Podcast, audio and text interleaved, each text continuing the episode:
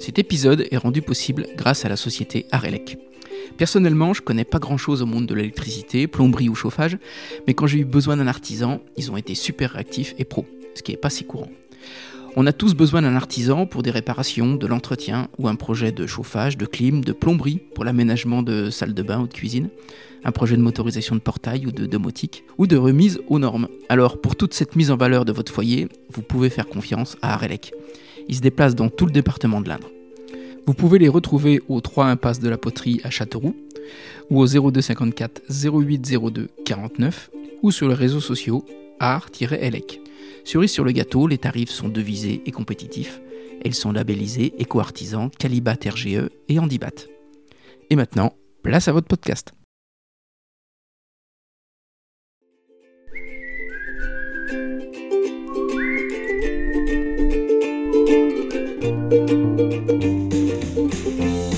Bonjour à tous, ici Stéphane Bonneau et bienvenue sur Goodberry. Goodberry Podcast, c'est une conversation avec des personnes inspirantes résidant en Berry pour évoquer leur parcours, leur réussite et les difficultés, mais aussi l'organisation de leur quotidien. Ce temps long d'une conversation permet d'évoquer des anecdotes pour que chacun d'entre nous puisse retenir un conseil, une philosophie, voire une inspiration.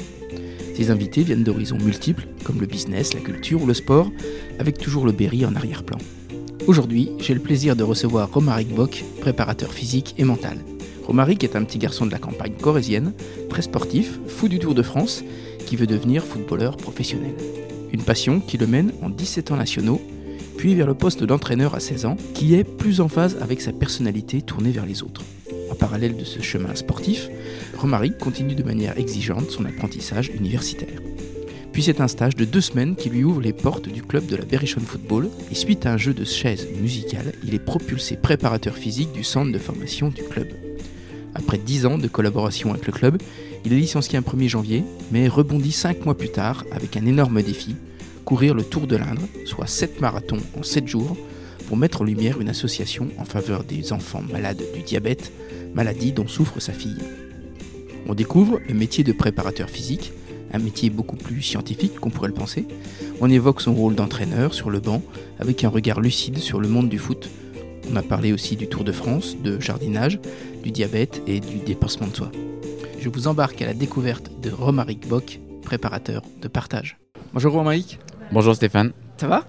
Parfaitement, il fait un peu frais, hein mais, mais bien, bien, bien. Je suis ravi de t'accueillir sur le podcast en tout cas. Plaisir partagé. Quand je t'ai demandé euh, où on pouvait se rencontrer, tu m'as proposé le Paris, donc à la brasserie ici. Mm. Euh, pourquoi? Supporter de Marseille, donc euh, non, je rigole. la réalité, euh, je sais pas, c'est que c'est le centre, euh, pour moi c'est le centre de, de- de Châteauroux. Ouais. Donc voilà, simplement. Ah d'accord. ok. Toi qui es un grand sportif, tu viens souvent dans des brasseries comme ça? J'ai l'image, tu vois, de grands sportifs qui, euh, qui mangent des pâtes et qui boivent de l'eau, mais... Ça, c'est une image ancestrale, mais qui. Pas vrai Non, non, ouais, ouais. Enfin, j'y ai un peu plus euh, passé de temps euh, quand j'étais étudiant ou, euh, ou avant d'avoir mes enfants. C'est vrai que j'y passe un peu moins de temps. Mais ouais, c'est toujours un, un moment convivial à passer, un moment sympathique. Wow, super. Alors, tu es préparateur physique et mental. Le sport a toujours fait partie de ta vie, toi? Ouais, ouais, ouais, j'ai vraiment grandi dans le milieu du sport. Mes parents ont fait de la voile pendant de nombreuses années. Ensuite, mon papa a toujours fait du vélo, ma maman du tennis. Donc euh, voilà, le sport, il a fait partie de mon paysage euh, durant toute mon enfance. La voile, il faisait ça où? Marciac-la-Croisille en Corrèze et puis euh, Vassivière, euh, voilà. C'était quelque chose qui, qui a rythmé leur, euh, leur week-end avant, avant de m'avoir. Ouais. il y a- il y, a plus de 37 ans maintenant. Et puis, et puis voilà. D'accord. Donc le sport, voilà, ça fait partie de... Dès le plus jeune âge, je suis parti au foot, je suis parti au tennis. euh, j'ai toujours un peu couru et, et voilà. Ouais. Tes premières expériences de, de foot? J'avais 10 ans parce que j'avais peur de la foule. J'avais peur de- du contact des autres. Ah ouais Euh, vraiment, je suis issu de la, la campagne et la campagne euh, profonde, hein, parce qu'on était à 18 km de la ville. Et j'ai toujours eu très très peur de, des autres. Et il y a, parce que j'ai toujours eu la, la représentation du football avec euh, beaucoup de spectateurs, tout ça. Et ça j'avais peur.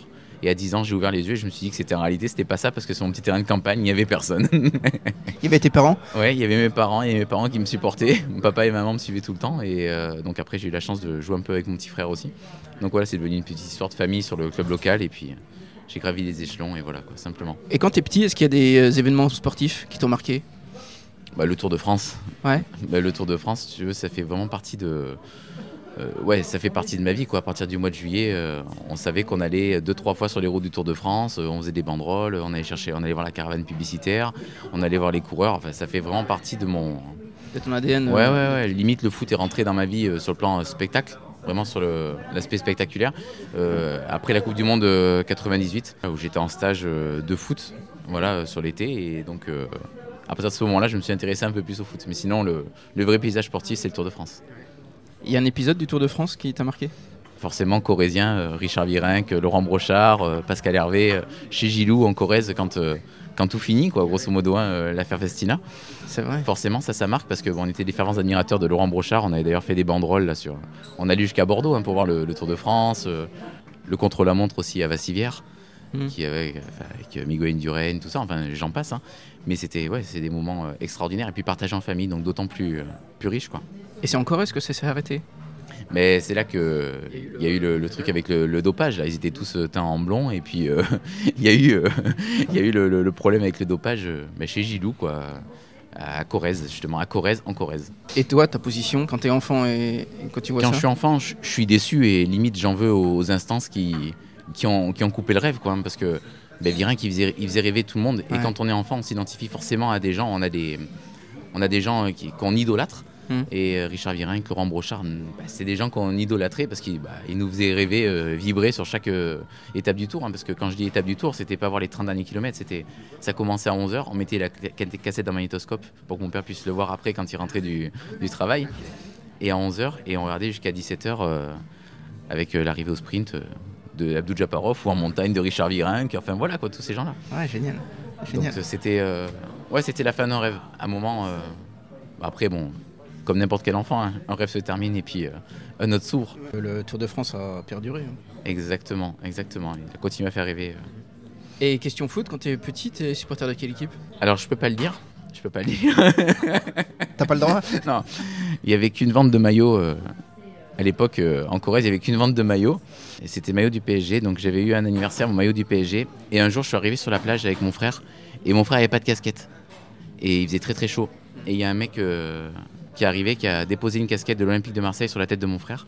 Et depuis ce jour-là, je me suis rendu compte que mon cœur était devenu marseillais. Ah, c'est drôle comme anecdote. Ouais, c'était, c'était assez. Et puis après, bon voilà, rencontré pas mal de Marseillais. Et puis euh, voilà, je suis. Voilà, j'ai, aimé ce club. J'ai eu la chance de voir le dernier titre aussi au Vélodrome, tout ça. Donc euh, voilà, Ouais, top. Marseille euh, tient une part importante. Et quand t'es enfant, t'as déjà en tête le fait de faire du sport ton métier? Non. Non, là c'est, un rêve. Enfin, je veux devenir, si, je veux devenir fo- footballeur professionnel, comme euh, 80% des enfants peut-être qui pratiquent ce, ce sport. Et au final, je me rends compte que ben, ça va être un peu compliqué, mais j'arrive à gravir les échelons. Je suis en 17 internationaux. À un moment, on est suivi par l'AS Monaco et puis euh, Niort. À quel poste tu jouais? Euh, j'étais 10. D'accord. J'étais 10. Donc, euh, on était deux sur notre petit club, tout ça. Et puis, au final, on se retrouve en 10 internationaux. Donc. Et puis, 10 internationaux, euh, je suis pas dans l'esprit, je suis pas dans la mentalité. J'ai horreur qu'on me, qu'on me crie dessus, j'ai horreur qu'on se dise les choses. Et pourtant, le- l'essence même du foot, c'est de pouvoir se dire les choses euh, et de façon très rapide, donc de façon très spontanée et pas forcément avec les formes. Ouais. Et donc, euh, ben, je, je, fuis ce, enfin, je fuis ce milieu. Je préfère me consacrer directement à l'entraînement. À, 18, à 16 ans, je commence à entraîner des, des, des U7. Ok. Et puis après, ben, j'ai gravi des échelons en tant qu'entraîneur et en tant que joueur, je suis parti euh, jouer en régional et je m'en suis contenté. Ça me plaisait bien. Tu penses que t'étais pas prêt pour passer le, le cap? J'étais pas prêt euh, mentalement déjà. Déjà, la, la base, c'est fait mentalement. Physiquement, ça aurait pu se faire. Techniquement, je pense qu'en travaillant, on peut arriver à faire des choses, même si j'étais loin du niveau escompté. hein. Mais en- on peut arriver à faire des choses. Mais mentalement, par contre, si on n'est pas. On ne croit pas en soi, c'est plus compliqué. Ouais. C'est plus compliqué. T'étais plutôt réservé? Ah, j'ai un truc de fou, ouais. Ah ouais, ouais. Je suis quelqu'un de, de, de ouais, de très timide. De, ouais, je suis très timide. À la base, je suis très timide, mais moi, j'ai commencé à grandir euh, avec la réussite euh, scolaire à l'université. J'ai commencé à prendre confiance en moi sur mes réussites universitaires. À partir du moment où j'ai commencé à, à avoir mes diplômes euh, universitaires, ben, ça s'est décanté progressivement. J'ai eu une réussite, une réussite ouais, sportive, euh, donc ça a permis de, ouais, de décanter des choses et puis de, ouais, de, de m'extravertir un peu, qu'on va dire, de me tourner vers les autres. C'était quoi les diplômes universitaires? Genre, j'ai une licence euh, entraînement sportif. Après, je suis parti en fac de lettres, j'ai eu une licence sciences de l'éducation. Après, j'ai passé un diplôme d'analyste vidéo. J'ai eu un master en préparation physique et mentale. Et puis après, je suis parti à l'UFM pour être prof des écoles. euh, Enfin voilà, j'ai fait 10 ans d'études. Bon, après, euh, validé 5.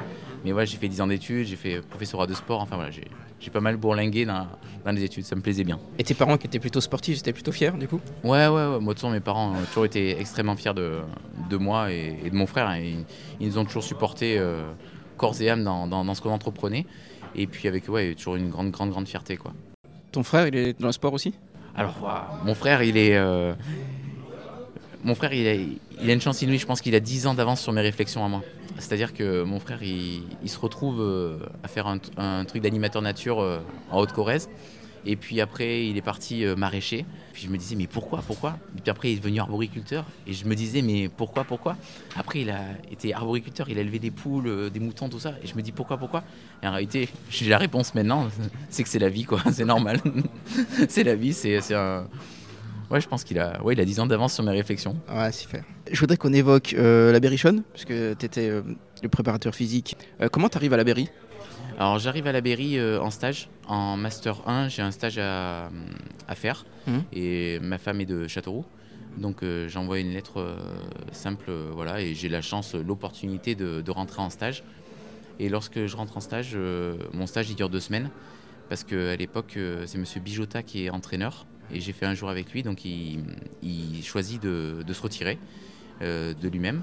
Et à partir de ce moment-là, euh, c'est Jean-Pierre Papin qui arrive, il n'y a pas de préparateur physique sur les pros, donc le préparateur physique du centre de formation monte en pro, et moi je me retrouve directement euh, propulsé au bout de deux semaines, préparateur physique du centre de formation, avec toute l'anxiété et ouais, tout le côté anxiogène que ça, génère, donc travailler jusqu'à 3h du mat pour avoir du contenu, parce que je sais que cette opportunité, je voulais saisir vers 30 ans, soit 5-6 ans après être arrivé dans le milieu, eh ben, je la saisis tout de suite et je sais que je peux pas la laisser passer parce qu'en général euh, le train il passe qu'une fois. Ouais.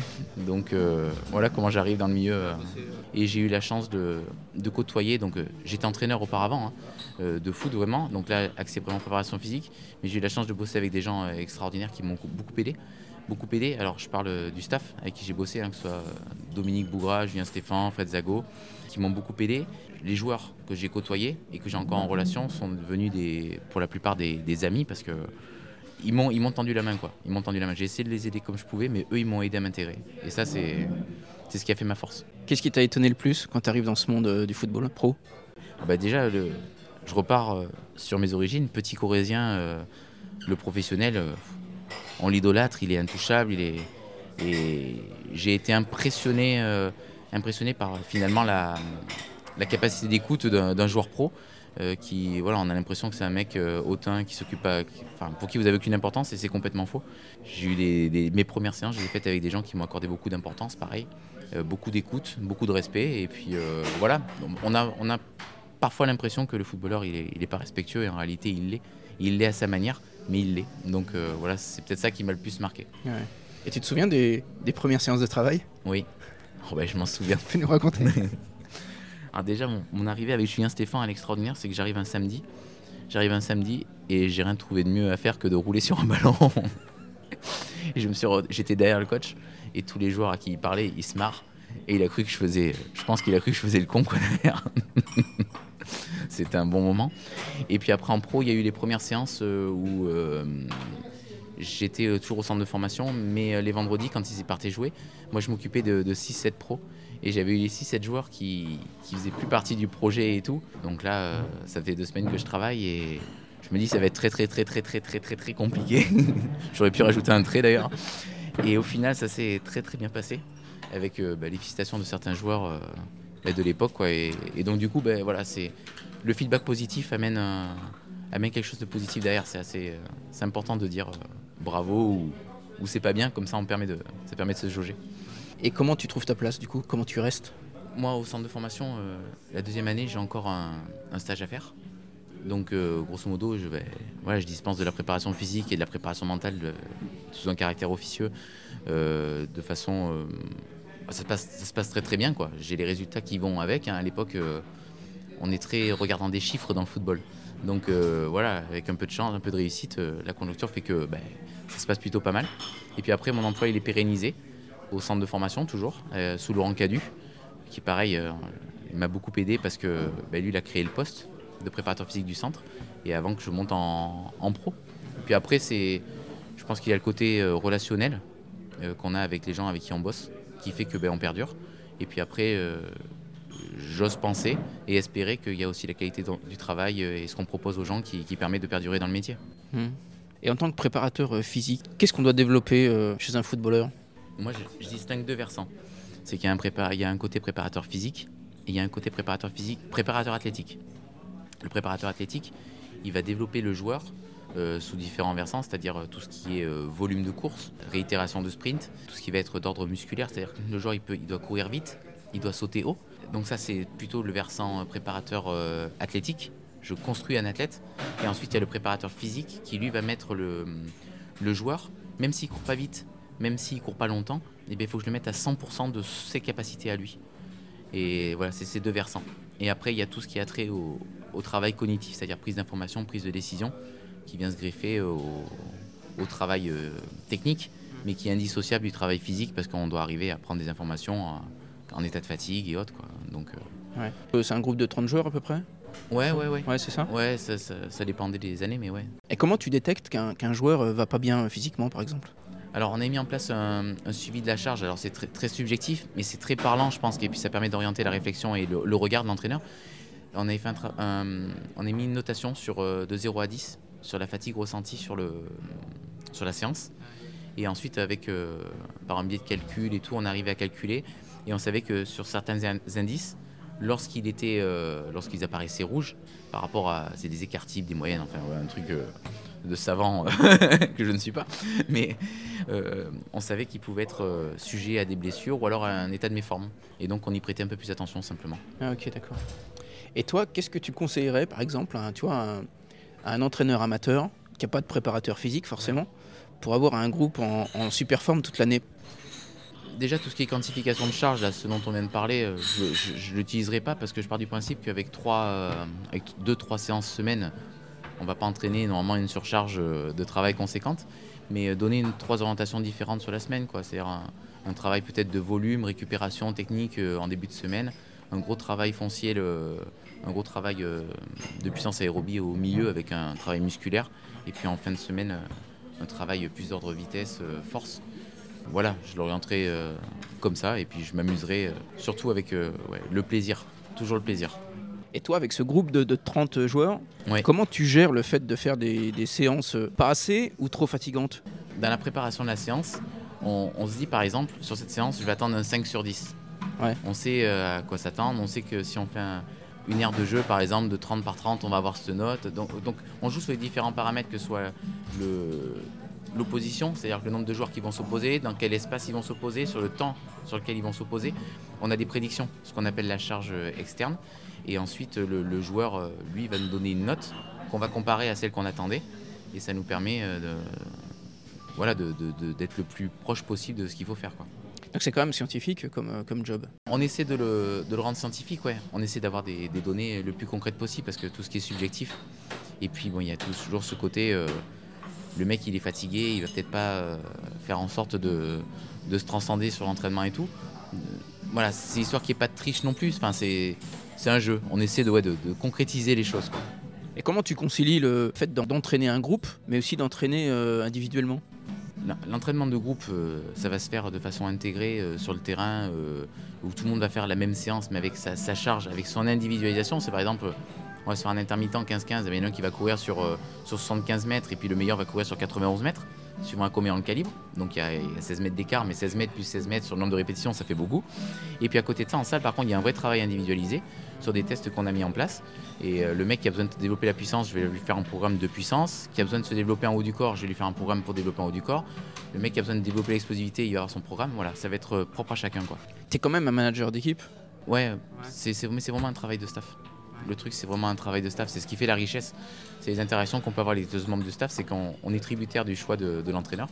Mais en même temps, on amène notre pierre à l'édifice dans la, dans la construction de la séance, de la semaine et du résultat. Et quelle est la part de prépa mentale? La préparation mentale, elle va être gérée essentiellement par le coach. Essentiellement par le coach sur tout ce qui va être attrait à, au résultat et tout.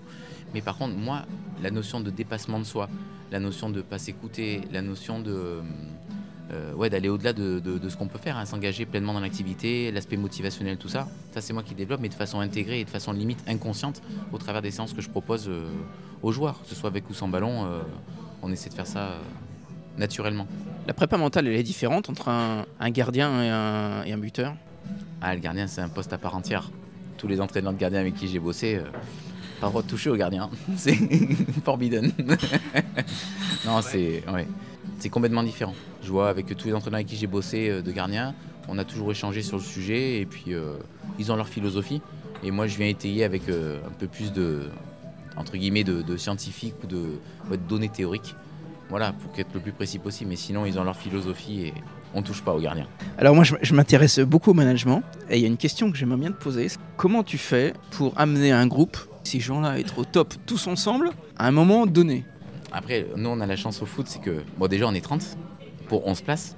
Donc, euh, en réalité, il suffit qu'on en ait 11 de, performants. il faut que ce soit les meilleurs. Mais euh, on a cette chance-là que chaque, euh, chaque week-end, on a un match. Chaque week-end, on a un match.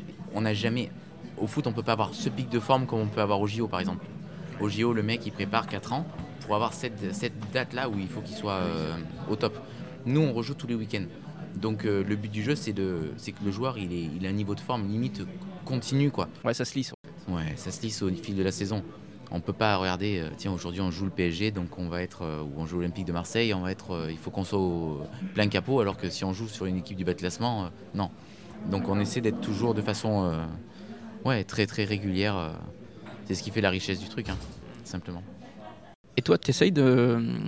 Alors j'imagine qu'ils l'ont, mais tu vois, une culture de la gagne ou quelque chose comme ça On l'intègre, euh, alors moi je peux l'in- l'inculquer, je peux le- l'exagérer au travers des, des séances physiques que je propose lorsque je les fais avec ballon, mais sinon ça, ça appartient au coach. Ah, c'est le coach. Ça appartient au coach.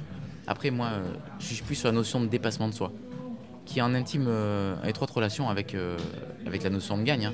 Le mec est en compétition avec lui-même chaque fois, si par exemple, je prends un exemple vraiment bateau, mais le mec il est sous une barre de développé couché et il soulève 96 kilos, euh, je vais le transcender pour qu'il soulève 100 kilos. Et s'il est en compétition avec lui-même, ne serait-ce que là-dessus, il sera en compétition le week-end et il n'aura pas envie de perdre. Quoi. Il n'aura pas envie de décevoir, il n'aura pas envie de... Ah, c'est important. hein. C'est que 3 points à la fin, mais ces 3 points, ils valent de l'or. De quelle nature sont les relations entre un coach et un préparateur physique? Moi, elles ont toujours été excellentes. Je sais que ça choque parfois dans, dans ce que je dis et, et forcément, après ce qui m'est arrivé le 1er janvier euh, euh, et l'aspect humain qui a été un peu occulté, j'ai des amis dans, dans le football. quoi. J'en ai. euh, bah, mes amis, je les ai au téléphone encore plus depuis le 1er janvier, là, ceux qui sont issus du football. hein. Il y en a d'autres que j'ai moins. Mais voilà, la relation, c'est une relation de confiance. C'est une relation de confiance. Et puis, c'est une- avant tout, travailler avec quelqu'un dans un staff professionnel, Mhm. c'est une aventure humaine. C'est une aventure humaine. C'est-à-dire que on doit se retrouver dans la personne. euh, on doit se retrouver dans la personne. Et tous les entraîneurs avec qui j'ai bossé, et j'en ai, j'ai bossé avec neuf entraîneurs. J'ai eu cette chance ou cette malchance, je sais pas. Mais euh, j'ai tiré et j'ai des phrases euh, toutes faites euh, d'eux. Et à chaque fois que je les revois, je, ouais, je, prends, je prends un plaisir immense. Et le, le plaisir est vraiment euh, le ciment qui, qui- qui nous lie. Quoi. On, a, on a plaisir à se retrouver, à construire des séances ensemble et à les animer ensemble. Et ça, c'est c'est chouette. T'as des phrases ou des maximes euh, à nous donner? Il y a une phrase que j'adore qui dit euh, Tu sais, Roma, on peut pas se contenter de dire que c'est le football. Et pour moi, elle veut tout dire. Elle veut tout dire. Parce que bien souvent, on, on justifie quelque chose de positif ou de négatif dans le football en disant Ouais, mais c'est le football. Mais non, parce qu'on a tendance à minimiser les choses. Ou alors on a tendance à les, à, à- à les, à les grossir parce que c'est le football. À trouver une excuse. Mais oui, ça voudrait dire par exemple que, que le football euh, n'a pas le droit de tenir compte euh, de l'homme, n'a pas le droit de tenir compte de l'humain. Et moi, je vois pas comment, comment on peut se permettre de dire ça. Pourquoi le football? Pourquoi pas le curling Pourquoi pas le golf? Parce que le football, on est différent? J'y crois pas. Toi, tu suis tous les matchs sur le banc? Ouais, ouais j'ai cette chance-là, ouais. Quel est ton rôle sur le banc? Alors, mon rôle euh, dans la construction du match, ça dépend de la place qu'on occupe dans le staff. C'est-à-dire que parfois, on est tous entraîneurs. Alors, pour certains entraîneurs, on est juste préparateur physique. Pour certains entraîneurs, on est entraîneur adjoint spécialisé dans la préparation physique. Donc, euh, on peut très bien être amené à faire, euh, avoir des discussions, des échanges sur le banc sur ce qu'on voit. On peut être amené. C'est pas systématique. hein. Ça peut être par exemple un match et puis pendant trois matchs, le coach il, il nous fait pas appel sur ce sujet-là et on, reprend après le quatrième match. Enfin, voilà. Donc il y a l'aspect euh, physique bien sûr avant le match et après l'aspect euh, en deuxième mi-temps où je suis sur l'échauffement euh, perpétuel des joueurs euh, bah, pour qu'ils soient euh, à 80% avant de rentrer euh, avant de rentrer sur le terrain quoi, et qu'ils amènent euh, pleine satisfaction au coach. Qu'est-ce que tu retiens, toi, des coachs avec, euh, avec qui tu as travaillé?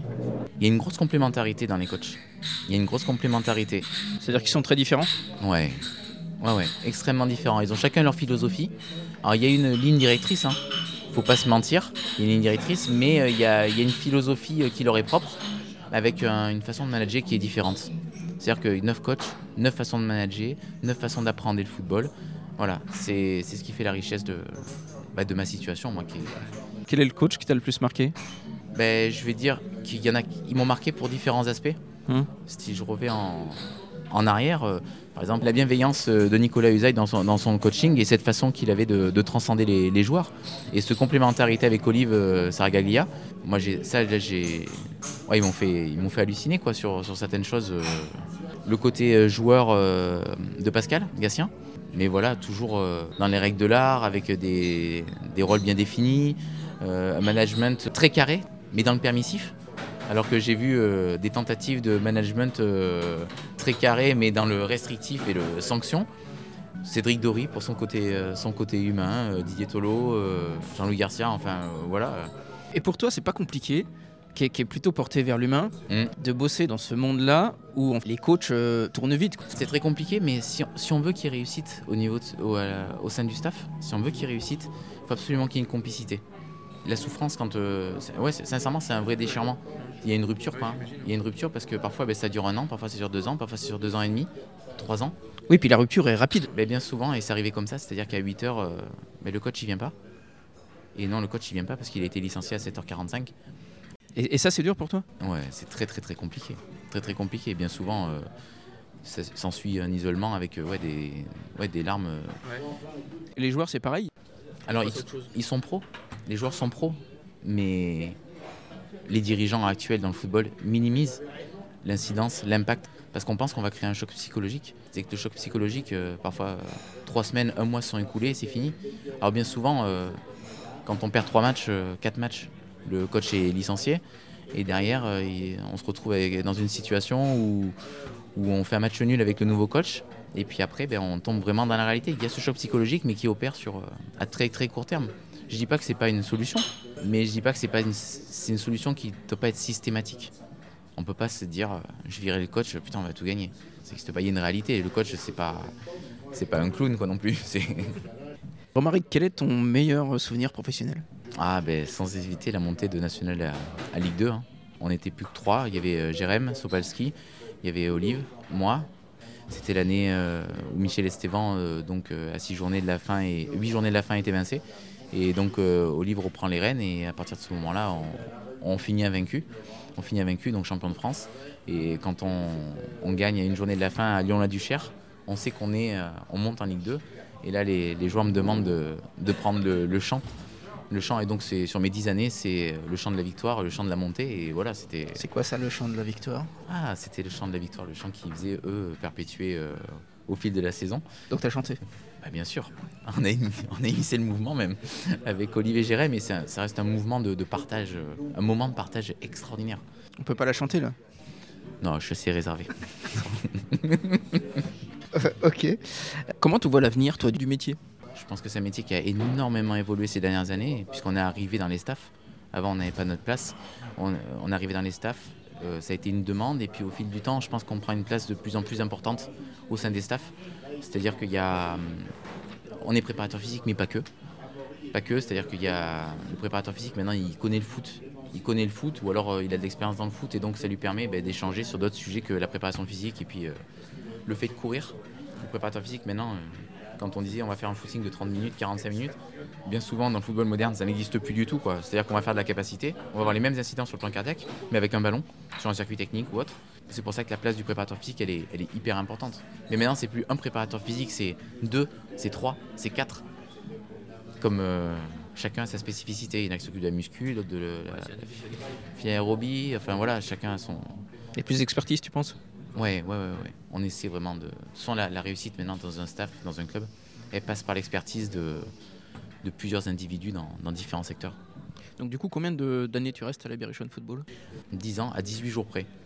Et, et Romaric, quand tu, euh, quand tu apprends le licenciement, Ouais. dans quel esprit tu es? Comment tu rebondis, toi? Quel est, le, quel est le, euh, le levier mental que tu utilises tu vois, pour rebondir? Il y a une remise en question.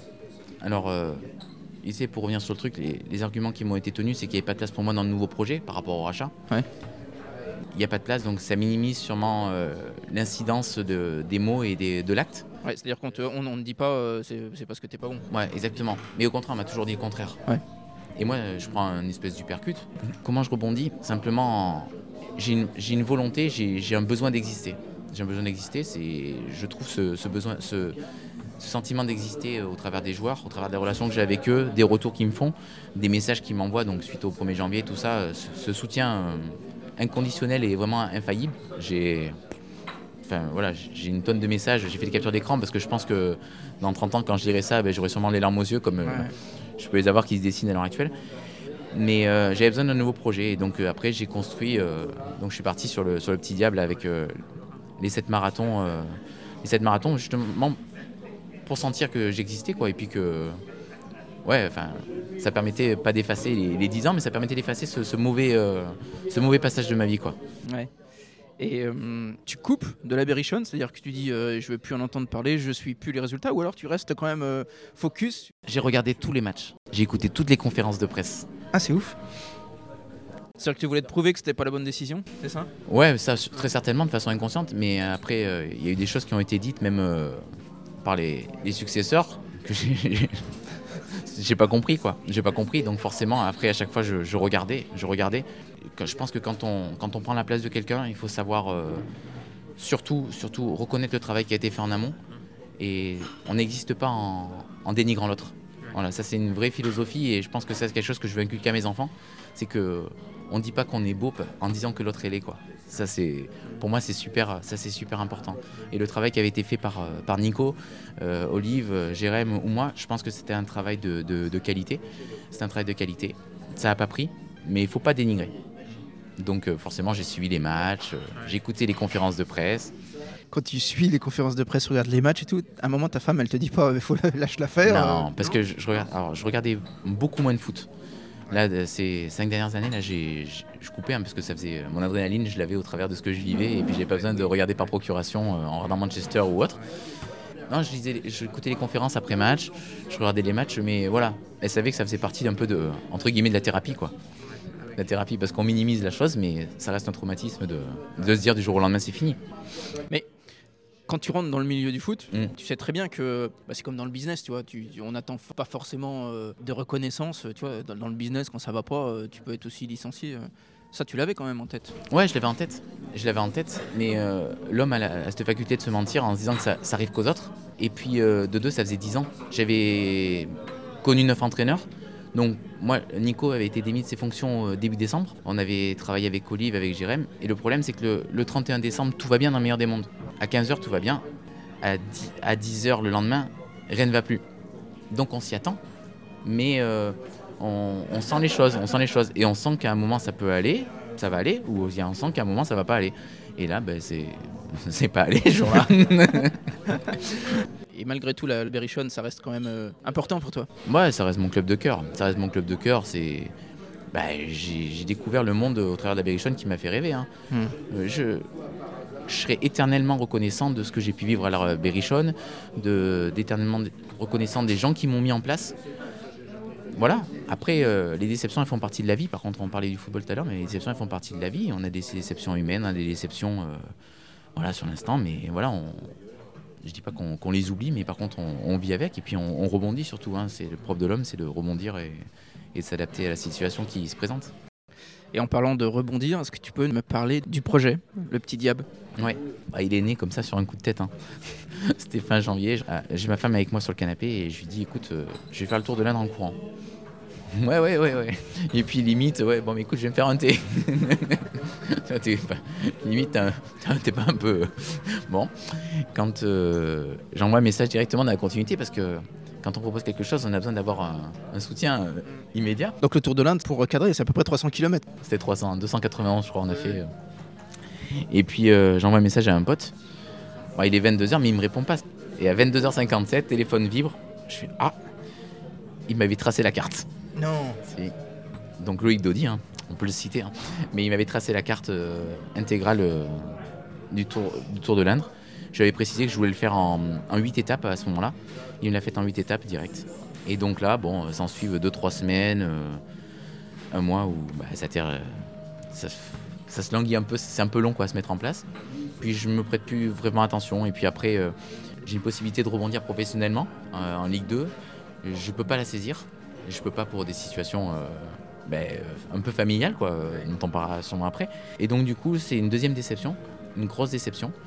Et du coup, ben, je me retrouve, euh, je me replonge dans mon projet. Et là, j'en parle euh, à mon de- deuxième pote euh, Bruno Monjoint, j'en parle à Sylvain Pagnot de chez Run.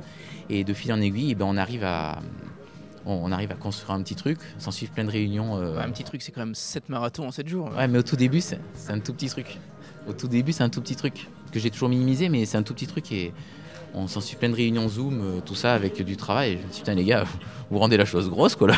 Moi, j'aime bien partir, euh, il faut que j'ai une part d'inconnu, sinon. euh, Et puis, euh, mes potes, ils ont tout organisé euh, de main de maître, et puis on s'est retrouvés euh, à partir donc euh, le 19 mai, je crois, euh, à travers les routes du département. Le fait que ça soit pour ta fille, Ouais. j'imagine que ça fait partie intégrante du projet. Ouais. Ta fille avait pas ce problème Ouais. de diabète, est-ce que tu l'aurais fait? Ça aurait peut-être été un projet différent. Mais c'est un projet où il fallait que je me retrouve. Ça aurait peut-être été pour une autre cause. Mais aller si loin, aller si loin sur un tour de 300 km en une semaine, sincèrement, je pense pas. Je pense que je l'ai fait par l'amour, euh, par amour pour ma fille, pas pour, euh, pour autre chose. J'aurais pu, pu entreprendre d'autres choses pour avoir le sentiment d'exister, ça c'est certain, mais pas aussi importante. Et toi qui es plutôt euh, timide et réservé, comme tu nous as dit, c'est quoi l'impression d'avoir été mis en lumière? Vous êtes, vous êtes arrivé ici, euh, il y avait 300 personnes, je crois. Ouais, même plus. ouais. Bah, sur la journée, je pense qu'on côtoie 500-600 personnes, parce que sur tout le circuit, il y en a qui faisaient 5 km, 10 bornes. Mais après, il y a eu plein de symboles, quoi. Qu'est-ce que tu as appris sur toi? C'est que ce que l'homme euh, veut, il peut. Quoi. Quand on veut vraiment quelque chose, il suffit pas de dire euh, je veux le faire, donc je vais pouvoir le faire. C'est- quand on veut vraiment, au plus profond de soi-même, euh, faire quelque chose, on, y arrive. Et après, le, c'est pas quelque chose de, de très très positif, mais le regard des autres amène, amène ça. Quoi. Alors il faut pas chercher le regard des autres, mais le regard des autres incite aussi à se dépasser. Parce que, sincèrement, vu la douleur euh, que j'avais au genou au troisième ou quatrième jour, j'aurais très bien pu mettre rétro, clignot et puis me mettre sur la droite de la route. quoi. Mais euh, non seulement c'est pas dans la philosophie d'éducation que j'ai reçue, mais en plus ça faisait pas partie du décor. Quoi. Comment expliquer à une petite fille ou tous les enfants euh, qui, ont, qui ont des maladies qu'on peut abandonner? Impossible. Et c'est quoi les ressorts euh, mentaux que tu as à ce moment-là quand tu as hyper mal au genou On se renferme, je me renferme. Je me renferme. Pour en avoir discuté avec mes potes après là, je me suis renfermé. C'est-à-dire que j'avais plus d'ouverture vers ce qui se passait autour. euh, j'avais plus de, de regard sur le paysage et autres. Ce qui faisait ma, ma motivation du début, c'est que je me renfermais et puis je me concentrais. Je me concentrais et j'arrivais dans le dur. Puis après voilà, il y avait le sentiment de reconnaissance, la fierté d'avoir les enfants euh, sur les lignes d'arrivée.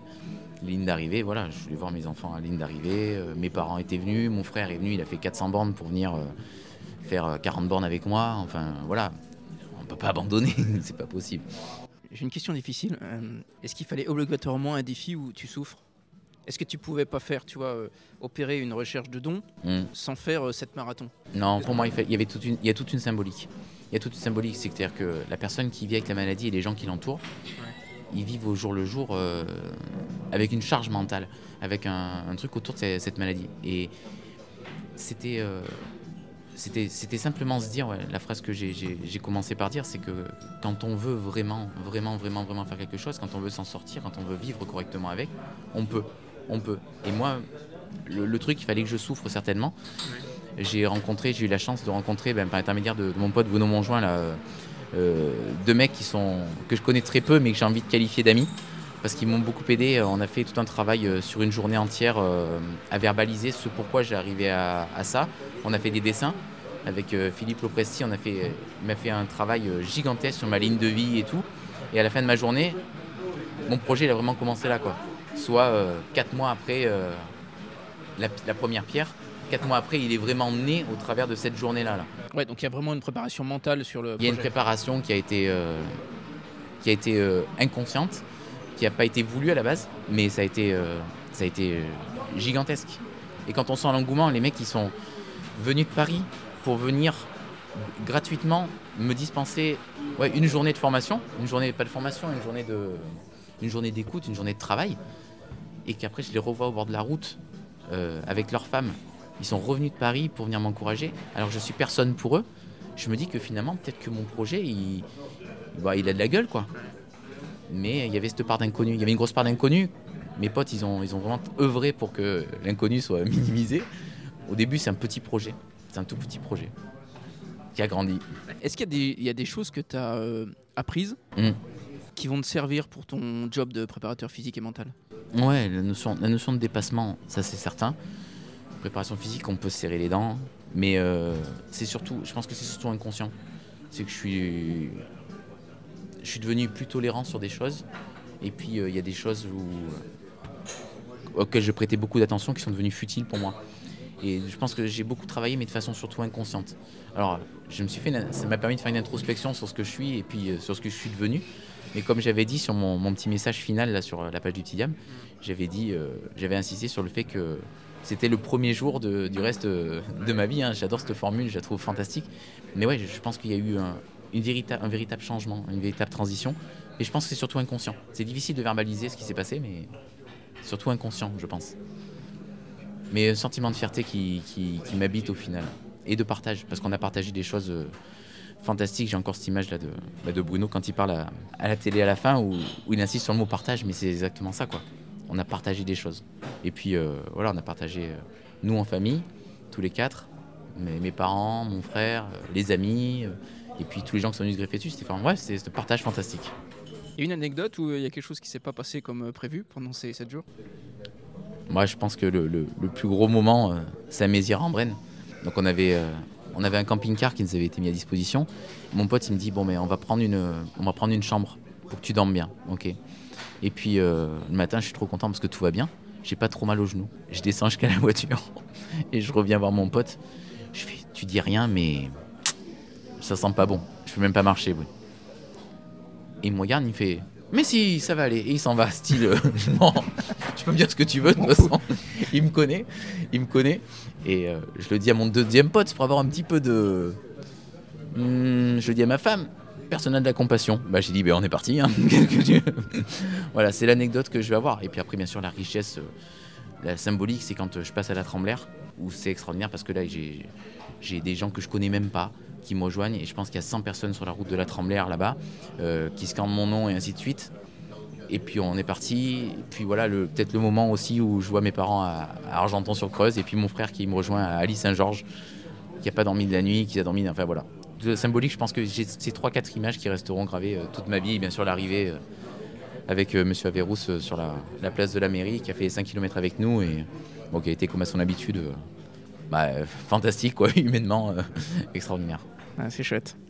Petite série de dernières questions. Tu fais comme tu veux, tu réponds euh, court ou long. Depuis que tu es gamin, quel est ton joueur de foot préféré? Romario Parce que sur mes copies euh, à l'école, j'avais juste à fermer le C. Donc Romario. Non, à l'heure actuelle, euh, Léo Messi. Ouais. Léo Messi sans hésiter. Et puis, euh, puis voilà quoi. des- les joueurs techniques, des joueurs de spectacle. C'est ton côté buteur, ça? Ah non, non, c'est le côté, je pense, créatif dans la vie. J'aime bien tout ce qui n'est pas prévu et un dribbleur, il doit être euh, dans l'imprévu, dans l'imprévu euh, constamment. Donc voilà, il doit avoir prévu lui ce que le défenseur n'a pas prévu. Et ça, j'aime bien ça, cette spontanéité. Il y a une équipe aujourd'hui qui te, qui te plaît? Ah ben, je dirais euh, Liverpool, Liverpool. ouais, parce que bon, physiquement, c'est gigantesque. Et puis cette longévité au niveau du management de Klopp, avec les joueurs qu'il a à disposition, je trouve ça mais fantastique. Ouais, il avait fait du bon boulot à Dortmund d'ailleurs. Ouais. il est enfin, je pense que dans le management, il est extraordinaire et puis il a une taille humaine. Il a une dimension humaine. J'ai l'impression qu'il y a un cadre hyper rigoureux avec euh, une dimension humaine qui est, qui, qui- qui est gardée. Quoi. Et ça, c'est, ça, c'est chouette. Tu fais des recherches toi sur les préparateurs physiques de ces équipes? Alors, je suis beaucoup sur les réseaux, là, notamment Instagram, pas mal de préparateurs physiques. J'en suis pas mal qui mettent des petits courts-métrages, tout ça. Donc, j'aime bien. Mais euh, je n'aime pas du tout reproduire ce que je vois de, de- qui ne m'appartient pas. J'ai vraiment un côté créatif. euh, C'est-à-dire que, par exemple, je- même moi, en tant que professionnel, quand je dispensais une séance, je la mettais au propre. Et le vendredi d'après, quand je refaisais un exercice, je voulais juste. Je reprenais jamais la séance que j'avais mis au propre. C'est que j'en- j'en re- j'en refaisais une avec, en m'appuyant sur ce que j'avais fait la- le vendredi d'avant, mais en amenant une touche supplémentaire. Quel est ton plus gros échec? C'est du moment où on s'investit pleinement dans quelque chose et qu'on essaie de faire du mieux possible, je ne sais pas si l'échec il existe. Moi, l'échec, je pense qu'il y, a une- il y a une connotation de, de regret derrière. Il y a le regret de ne pas avoir tout donné et là, on est en situation d'échec. Mais le, pour moi, l'échec, c'est pas le, le contraire de, de la réussite. C'est voilà, on s'investit pleinement, mais il n'y a pas de, pour moi, l'échec, euh, j'en ai pas. Voilà. Et euh, quand tu cours pas, quand tu fais pas du vélo, quand tu joues pas au foot, euh, Mm. tu fais quoi? Je m'occupe de mes enfants. J'essaie j'essaie de lire de temps en temps pour passer pour un intellectuel. Il y, a un bouquin qui t'a plu? Alors là, je suis sur Intuition euh, de Laurent Gounel. Donc c'est du développement perso, tout ça. C'est que ça me permet de comprendre des choses. Bah, depuis euh, le travail sur le petit diable, là, sur euh, la quête de la spontanéité et puis l'écoute de, de l'inconscient. Alors ça n'a rien de spirituel, mais euh, l'inconscient, voilà, on, a bien souvent, on n'a pas conscience qu'il existe, ou alors on minimise son incidence. Et je pense que c'est voilà, intuition me permet de, de comprendre des choses. Ça reste une fiction, mais il y a une part de, de rationnel dans, dans ça. Sinon, j'adore jardiner. J'adore jardiner, j'adore me promener dans la nature. Ouais, j'adore jardiner. J'adore jardiner euh, avec mon fils, ouais, des tomates. Ça du mois de février, on les plante et on les met en terre euh, au mois de- au mois d'avril, au mois de mai, euh, avec mon fils, sous serre ou euh, sans serre. J'ai des poules, des lapins. Quand euh, je disais au tout début que mon frère avait 10 ans d'avance sur moi, je le pense réellement. Ce qui est bien, c'est qu'en ayant comme ça, c'est que j'analyse ce que fait mon frère maintenant et je sais ce que je ferai dans 10 ans. Il y a des choix de carrière. Quand on te propose par exemple la, la Ligue 2 après, euh, après la Berrichonne, tu referais pareil aujourd'hui? Ma réflexion, elle a, elle a mûri, c'est qu'à l'heure actuelle, si je veux continuer dans le football, je ne peux pas bouger. Je ne peux pas bouger parce qu'il y a cet impératif autour de la. Moi, je pense autour du diabète, où je ne peux pas laisser ma femme gérer, donc je suis obligé de partir avec eux. Il y a le changement de, bah, de lieu de vie, le changement de copains, euh, tout ça. Je dis pas que le changement amène euh, au contraire, parce que tout le monde me tient ce, ce discours-là, que voilà, le changement euh, fait grandir l'enfant et ainsi de suite. Mais j'ai franchement pas envie de la, la mettre dans ce, dans ce truc-là, quoi, de, de changement, de réadaptation, changement, réadaptation. C'est pas bon au niveau des émotions. Elle a besoin de repères, donc euh, voilà. Et puis laisser ma femme gérer seule ici, tout ça. Non, j'ai besoin de mon cocon familial. Je suis, je suis casanier. Je suis à deux heures de, de route de mes parents, donc euh, forcément j'ai des regrets de pas y être allé. J'ai des regrets, mais au final, je me, si je suis pas allé, j'ai eu trois, quatre beaux projets, très très beaux projets. Si je suis pas allé, c'est qu'il y a une raison, donc le meilleur euh, reste à venir. C'est pas un sacrifice en tout cas. Parfois, c'est perçu comme un sacrifice dès le début, et puis après, le, le temps fait son œuvre, quoi. Et puis j'accepte euh, la décision. Parfois, ça met du temps. T'es encore en travail. Je fais un travail constant. Remarque que le podcast s'appelle Goodberry. Quel est d'après toi l'endroit le plus good? Lac des Gusons, Gargilès, euh, La Brenne. euh, J'adore aller à la maison du parc, euh, la maison de nature, Chérine. euh, voilà. J'adore. euh, En général, en réalité, tous les points que j'affectionne du Berry, ils étaient dans le, dans le parcours du, du Petit Diable. Mhm. C'était c'était important. Mais ouais, c'est les lieux que je préfère. Ça permet de se ressourcer. Pour le côté apaisant, les oiseaux, euh, les animaux, euh, des couleurs différentes à l'automne, ça. Moi, je suis pas un poète, hein, mais, mais j'aime bien. j'aime bien, je trouve que c'est c'est un retour aux bases. Aux bases. Euh, La société nous invite à, à, fuir ces bases et j'aime bien m'y retrouver. Bon, super. Merci en tout cas, Romaric. Merci beaucoup Stéphane, ça m'a fait très très plaisir, sincèrement. Et ben moi aussi, ça m'a fait extrêmement plaisir de t'avoir avec moi aujourd'hui. À plus tard. Merci, à bientôt. ouais. Salut, ciao.